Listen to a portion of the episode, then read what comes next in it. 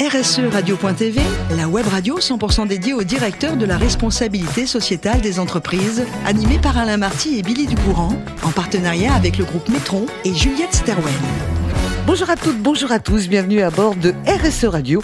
Vous êtes plus de 5000 directeurs de la responsabilité sociétale des entreprises et dirigeants d'entreprises abonnés à nos podcasts. Nous vous remercions d'être toujours plus nombreux à nous écouter chaque semaine et bien sûr, vous pouvez réagir sur nos réseaux sociaux et notre compte Twitter RSE Radio-du-bas TV. À mes côtés, pour co-animer cette émission, Tanguy Détros. Bonjour Tanguy. Bonjour Billy. Tanguy, vous êtes député CEO de Metron et à vos côtés, Marc Sabatier. Bonjour Marc. Bonjour Billy. Fondateur et CEO de Juliette Sterven. Aujourd'hui, messieurs, j'ai envie de vous dire, accrochons-nous aux deux ailes d'un avion, car nous allons euh, recevoir Fleur Montandon. Bonjour Fleur. Bonjour Billy. Vous êtes directrice RSE, audit interne et gestion des risques chez Daer. On va voir que votre parcours, il est dans beaucoup de pays. Vous êtes né en Île-de-France, mais dès l'âge de trois mois, vous êtes parti en Allemagne, c'est ça? Oui, tout à fait. Enfin, pas vous toute seule à trois mois. Hein. Voilà, la famille s'est expatriée euh, au sud de Hanovre et j'ai passé euh, cinq ans là-bas où j'ai grandi, j'ai appris l'allemand. Mmh. Et cette expérience m'a beaucoup marqué parce que déjà, je rentre bilingue. Absolument. Euh, je rentre biculturel. Et euh, j'ai eu la chance de faire après ma scolarité au lycée international de Saint-Germain-en-Laye, qui maintient à la fois la langue, la proximité de la culture, et puis qui ouvre euh, une richesse culturelle et mondiale, et quelque part que je n'ai jamais perdue. J'ai toujours gardé cette curiosité. Et on verra que d'avoir été bilingue en allemand va beaucoup vous servir dans votre métier. Euh, L'avion, euh, c'est quelque chose qu'on aimait dans votre famille parce que très jeune, vous vouliez être pilote de Canadair.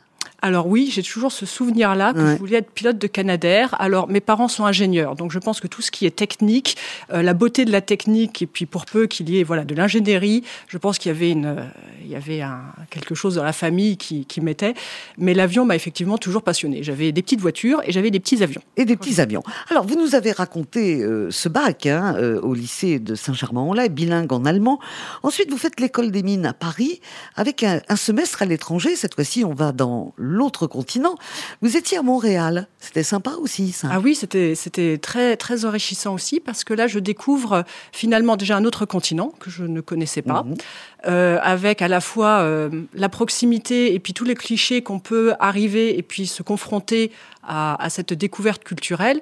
Euh, et ça, ouvre de nouvelles perspectives et ça adapte aussi euh, notre comportement et comment on rentre dans une nouvelle culture. Alors, alors après tout ça, bien sûr, revenu en France, vous terminez brillamment avec HEC et votre premier job, on va vous retrouver chez Areva.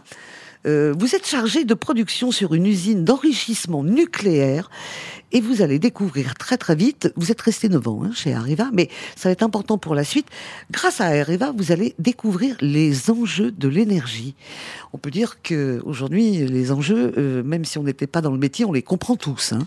Exactement. Alors en fait, c'était un déclic, ça aussi pour vous? Alors le, ce qui m'avait attiré dans le nucléaire et ce que j'ai adoré euh, pendant ces 9 ans chez Areva, c'est les industries qui sont très complexes, mmh. où il y a des grands enjeux de sûreté, sécurité et de façon responsable d'opérer.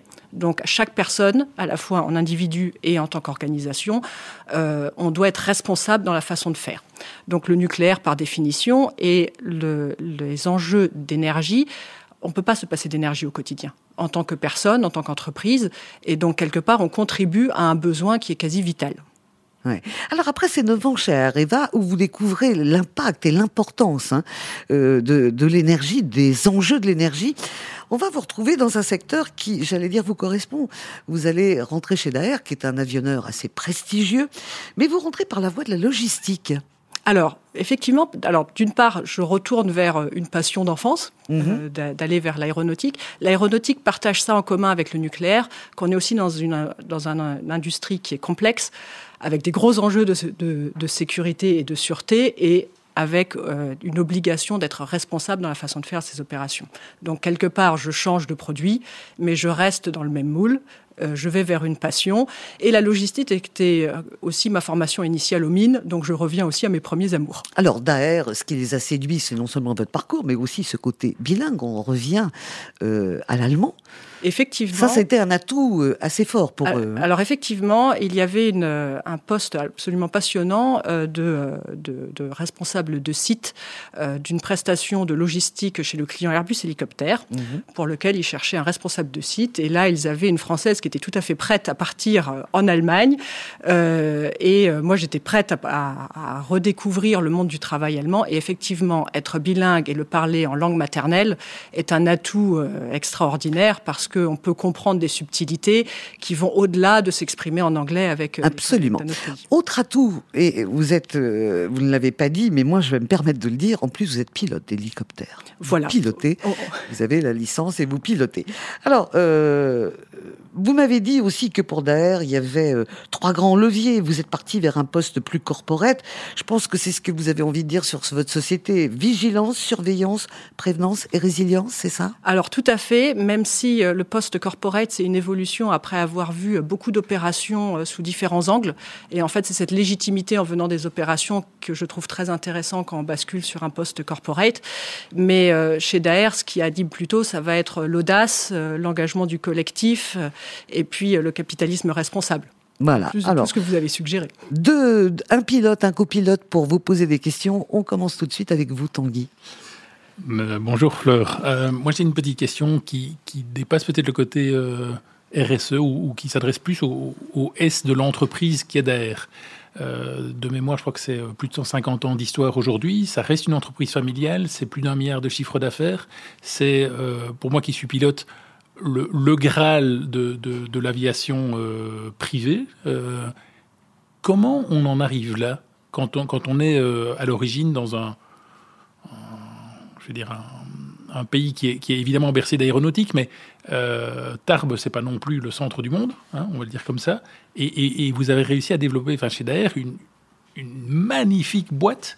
Enfin, pour les gens qui sont pas pilotes, euh, Daer, c'est- mieux que Porsche et Rolls-Royce réunis. hein. Enfin, moi, j'ai des étoiles dans les yeux quand je parle de Daer. Donc euh, voilà. Je- comment on en arrive là? Alors, d'abord, Daer, c'est effectivement une entreprise familiale. Alors, on va fêter nos 160 ans. Donc, on s'inscrit vraiment dans la durée, dans la performance durable. euh, et puis, je pense encore pour 160 ans au moins. Au moins Donc, c'est vraiment. Alors, l'ADN de la famille, c'est euh, l'ADN, euh, le lapsus révélateur, l'ADN de la famille, mais de l'entreprise, euh, très lié à cet actionnariat familial. C'est déjà cette cohésion entre l'entreprise et la famille. Donc, ça, c'est un moteur qui est très fort et qui anime beaucoup d'animations. On a une fondation qui est cofinancée par l'entreprise et par la famille. On a des actions communes, des prix qui soutiennent, euh, qui sont parrainés par des salariés ou par des membres de la famille. Donc on a vraiment ce premier pilier fondamental et qui est aussi un pilier de notre stratégie RSE d'assurer cette cohésion entre l'entreprise et la famille. Après, vous parliez d'un- très beau produit. Euh, c'est derrière, on va retrouver euh, la responsabilité et puis la, sécurité sur ces, sur, euh, sur ces produits-là. Et puis, c'est toute la diversité des métiers de l'aéronautique qu'on a. Et puis, toujours cette audace d'aller chercher l'innovation, d'aller explorer quelque chose, de tester, de voir si ça fonctionne et de développer. Mhm. Euh, Tanguy, euh, les étoiles, on va vous les laisser 30 secondes dans les yeux. Marc pose une question et on revient vers vous. Marc Bonjour Fleur. Bonjour Marc. Euh, dans des domaines aussi si complexes que le, le- le monde aéronautique, on, on voit souvent que les solutions passent par euh, des réflexions en écosystème. Euh, parce que seul, euh, quand on est derrière, on a beau faire un milliard d'euros face à de, de d'affaires face à des mastodontes euh, mondiaux, on a peut-être un peu moins de moyens, on n'est pas partout, euh, et, bien souvent les solutions se trouvent sur euh, en appréhendant l'ensemble de la chaîne de valeur. Comment est-ce que vous vous positionnez chez Daer sur ce sujet d'écosystème, et en particulier sur le sujet de RSE et l'environnement ou l'économie de la ressource en particulier? Alors, on a un très bel exemple pour répondre à votre question qui est le thermoplastique. Alors, qui est, euh, alors je vais vous éviter le cours sur les matériaux, mais qui a la particularité d'être recyclable. Donc on l'utilise à plusieurs endroits dans, la fabrication de pièces et donc on a des chutes de plastique. Donc ces chutes-là, euh, avant c'était de la perte et donc la question c'est de dire est-ce que ces chutes on peut les revaloriser? Et donc pour les revaloriser, euh, les ingénieurs euh, mécaniciens vont dire oui c'est assez simple, mais les ingénieurs certification de l'avion vont dire ben, pour faire voler une pièce recyclée, la certification initiale ne l'avait pas prévue. Donc, il y a toute une chaîne et toute une ingénierie à faire euh, voilà, sur, sur le cycle pour permettre à des pièces recyclées en thermoplastique d'être certifiées et de pouvoir voler. Et donc, Daer a fait une première en, faisant des palonniers, donc c'est les pédales hein, euh, au niveau des pieds, euh, en thermoplastique et qui, certes, c'est une prouesse d'ingénierie sur le thermoplastique, mais c'est surtout de l'avoir certifié. Tanguy euh, oui, moi je reviens au côté, euh, entreprise, euh, ça, me passionne, hein, ces, réussites familiales. quelle responsabilité quand même J'imagine que du côté de, Tarbes, il y a beaucoup, beaucoup, beaucoup de monde, des sous-traitants, des, prestataires directs ou indirects, qui dépendent de, de.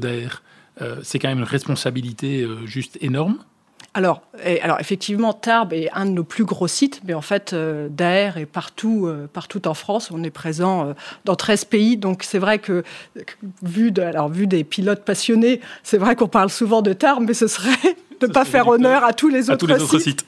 Les autres sites dans le groupe. Et là, effectivement, dans la RSE, on a un pilier fort qui est nos, nos actions responsables avec toutes nos parties prenantes donc dans notre, évidemment avec euh, notre supply chain, mais aussi vis-à-vis de nos clients donneurs d'ordre, où on va retrouver euh, les grands du secteur aéronautique. Et là, euh, bah, on s'inscrit dans la durée. On a vraiment cet ADN de, on est responsable sur la durée avec nos parties prenantes. Mhm. Marc oui, j'ai parlé tout à l'heure de notion d'environnement. La RSE, c'est évidemment pas que l'environnement, et, Tanguy l'a évoqué. c'est évidemment bien d'autres choses, et c'est en particulier la diversité.